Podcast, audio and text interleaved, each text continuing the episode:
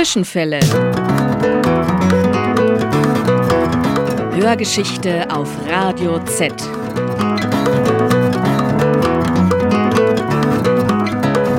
War da was? Ja, gegenläufige Erinnerungen. Die Radikalen der alten Frauen. Der Aufstand gegen die WAA. Die renitenten Nonnen des Mittelalters. Zwischenfälle. Hörgeschichte auf Radio Z. Beunruhigende Aktualität der Vergangenheit.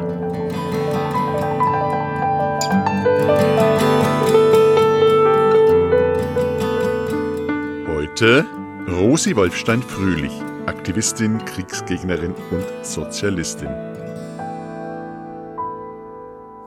Um 19 Uhr im kleinen Saal André Sebastiani, Anthroposophie, eine kurze Kritik, erschienen im Alibi Verlag. Um 19 Uhr im Ideenreich Sebastian Friedrich, die AfD, Analysen, Hintergründe, Kontroversen,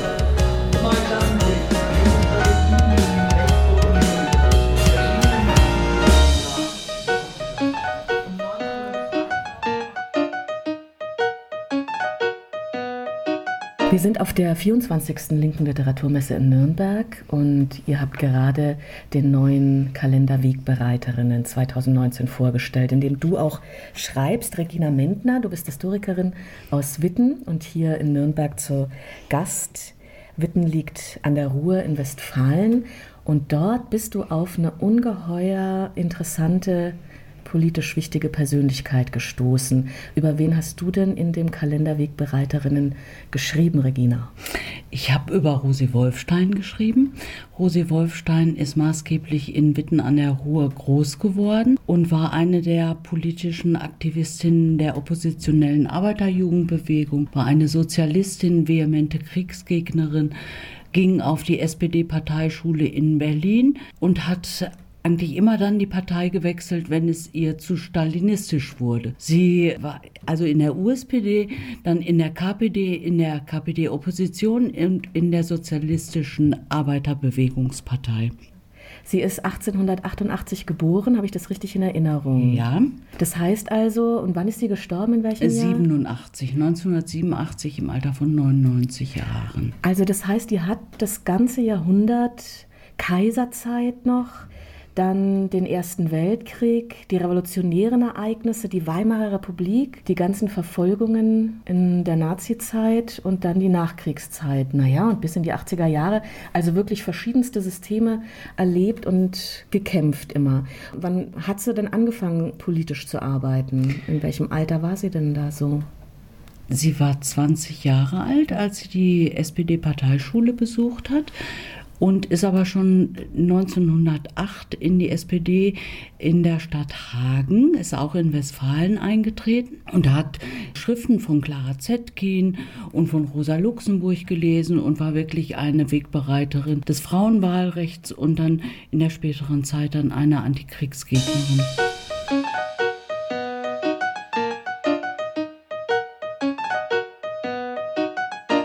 Bei der Politisierung von Rosi Wolfstein spielte die Sozialistin Rosa Luxemburg eine wichtige Rolle. Zwischen den beiden Frauen bestand schließlich eine enge freundschaftliche und vor allem politische Verbundenheit. In gewisser Hinsicht wird dies auch für Regina Mentner Ausgangspunkt ihrer Forschungen.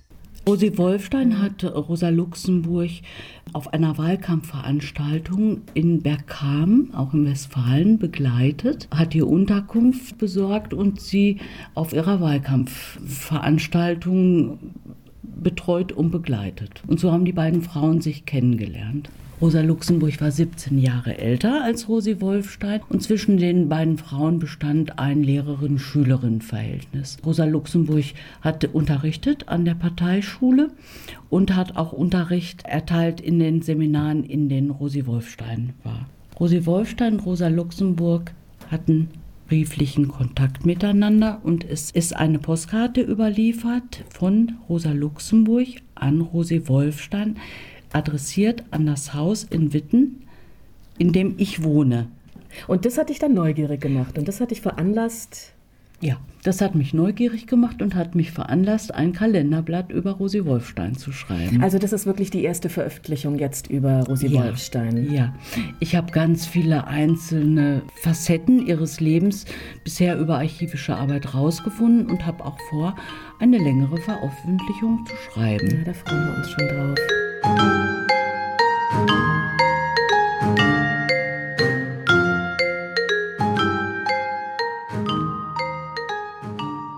Du hast mir erzählt, dass es von ihr keine persönlichen Aufzeichnungen gibt. Trotzdem aber ist dokumentiert, dass sie politisch ja wirklich eine ganz wichtige Funktion innehatte und ganz aktiv war. Also was hatten Sie alles so gemacht in der Vorkriegszeit, in der Zeit des Ersten Weltkrieges?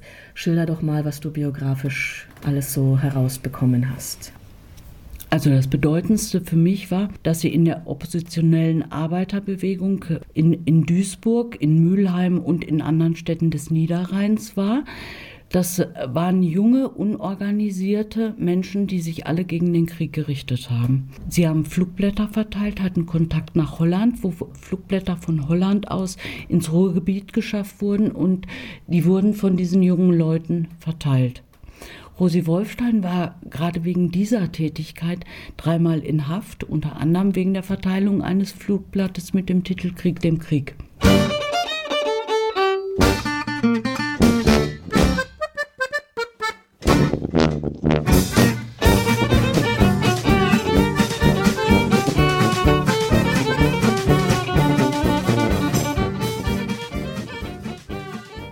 Rosi Wolfstein lebte während des Ersten Weltkriegs in Duisburg, wo sie als Kontoristin beim Konsumverein Eintracht arbeitete. Sie war im Vorstand der dortigen SPD und maßgeblich für die Frauen- und Jugendarbeit zuständig. Mit Kriegsausbruch radikalisierte sich Wolfstein. 1915 unterschrieb sie einen Protestbrief gegen die Zustimmung ihrer Partei zu den Kriegskrediten. Schließlich wurde sie Mitglied im Spartakusbund, der von den linken SPD-Mitgliedern um Rosa Luxemburg, Karl Liebknecht und Clara Zetkin gegen die sogenannte Burgfriedenspolitik der SPD gegründet wurde und Vorläufer der Kommunistischen Partei Deutschlands war. Infolgedessen begann Rosi Wolfstein mit ihrer antimilitaristischen Arbeit, weshalb sie bespitzelt wurde, Hausdurchsuchungen erleben musste und schließlich, wie Regina Mentner deutlich machte, auch mehrfach inhaftiert wurde. Das Herausragendste war eigentlich ihre Verhaftung, nachdem sie eine Wahlveranstaltung des Spartakusbundes in Düsseldorf gehalten hat. In Düsseldorf hat sie vehement gegen die Regierung Ebert Scheidemanns agitiert und es war äh, quasi ein Ruf nach Rache wegen der Morde an Rosa Luxemburg und Karl Liebknecht. Daraufhin wurden in Düsseldorf die, ähm, die Düsseldorfer Zeitung, dass also die Geschäftsräume, die Redaktionsräume wurden überfallen und Rosi Wolfstein würde, wurde für diesen Überfall verantwortlich gemacht. Sie wurde gesucht per Haftbefehl und sie ist dann drei Monate ungefähr illegal in Preußen rumgefahren, landete dann letztendlich in Berlin, wo sie dann festgenommen wurde unter dem Verdacht des Landfriedensbruchs. Sie war im Frauengefängnis in Berlin und kam dann äh, ins Bergische Land in ein Gefängnis in Lennep. Und von dort, das ist auch sehr spektakulär, haben sie ihre Genossinnen befreit. Sie sind irgendwie an die Schlüssel gekommen haben irgendwelche Tricks gemacht mit den äh, Gefängniswärtern und konnten Rosi Wolfstein aus dem Knast befreien. Also davon träumt man eigentlich nur, dass man so eine Solidarität unter den Genossinnen hat, dass sie an, aus dem Knast rausholen. Sie war dann wieder in der Illegalität. 1921 erfolgte ihre Amnestie.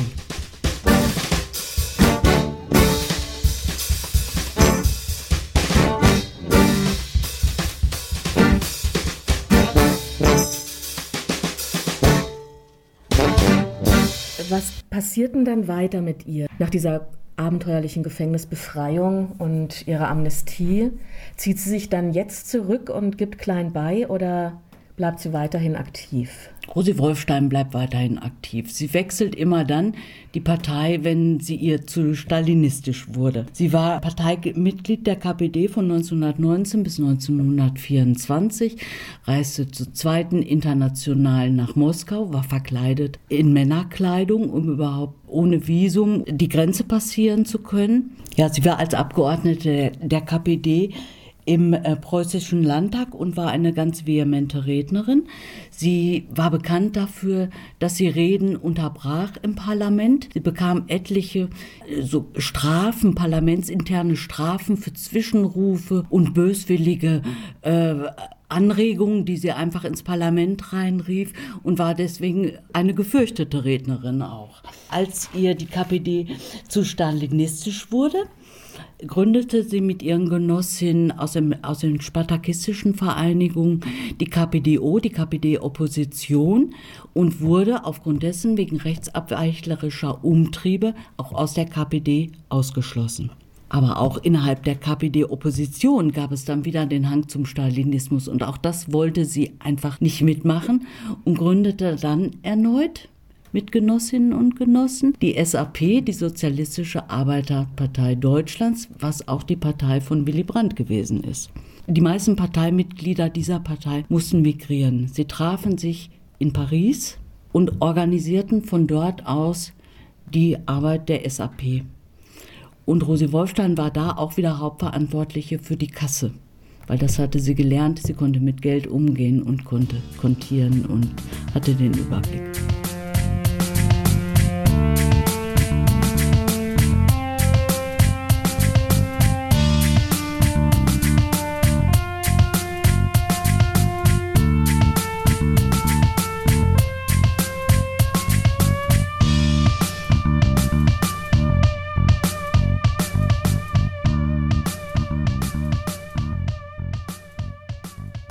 Ja, und dann im Exil, wie geht es dann weiter mit ihr? Also sie ist dann in Frankreich. Sie ist in Frankreich, genau.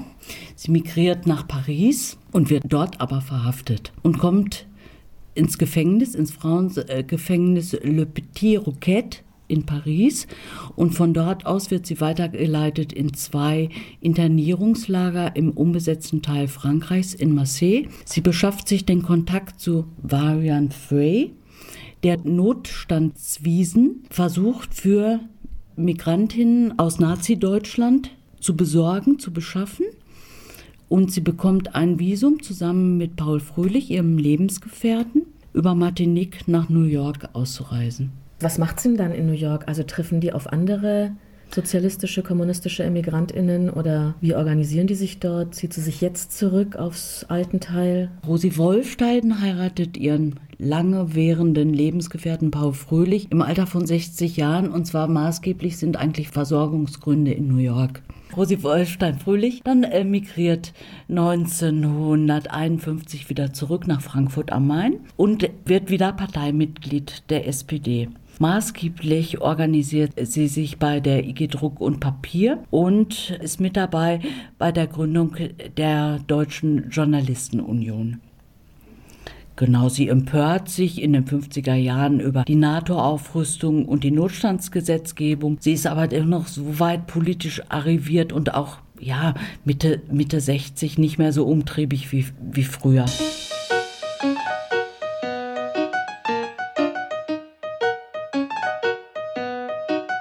Rosi Wolfstein stammte aus einer jüdischen Kaufmannsfamilie, was für sie jedoch keine ausschlaggebende Bedeutung besaß.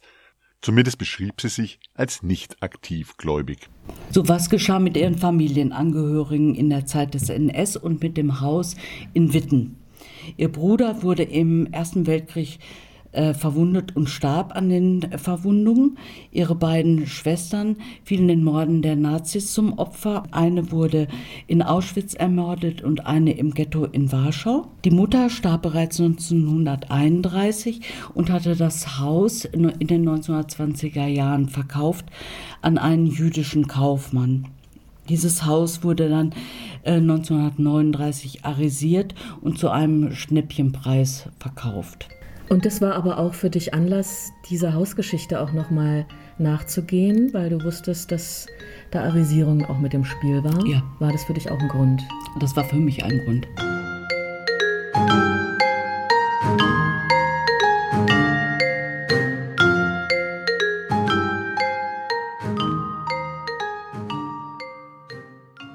Aber noch ein letztes. Ja. Rosi Wolfstein, später verheiratete Fröhlich, ist mit einem wunderschönen Porträtfoto in diesem Kalender Wegbereiterinnen 2019 vertreten. Wo hast du denn das aufgetrieben? Das ist ein Foto aus dem Landesarchiv Duisburg. Und zwar ist es ihre Prozessakte. Die geht von 1919 bis 1920. Diese Akte habe ich durchgeblättert und ich fand dort einen noch nicht geöffneten Umschlag. Ich bin dann zum Archivar gegangen und habe ihm diese Akte vorgelegt, weil ich konnte ja nicht eigenständig als Nutzerin diesen Umschlag öffnen. Und der hat die Akte an sich genommen und heraus kam das erkennungsdienstliche Foto von Rosi Wolfstein. Halt eine Profilaufnahme und äh, zwei seitliche Aufnahmen. Und anscheinend haben bisher Archivbenutzerinnen diesen Umschlag immer überblättert oder die Akte wurde lange nicht eingesehen. Also von 1920 an bis heute nicht eingesehen, sodass dieses Foto bisher nicht auftauchte.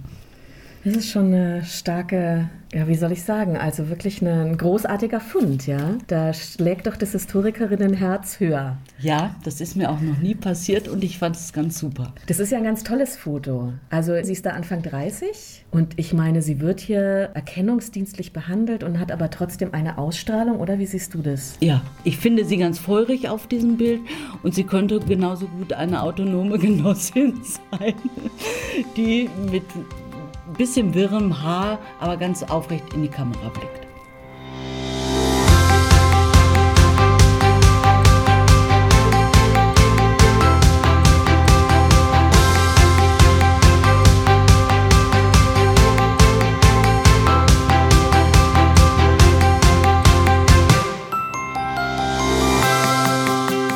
Herzlichen Dank an Regina Mentner, die ihre Recherchen im Interview mit uns teilte.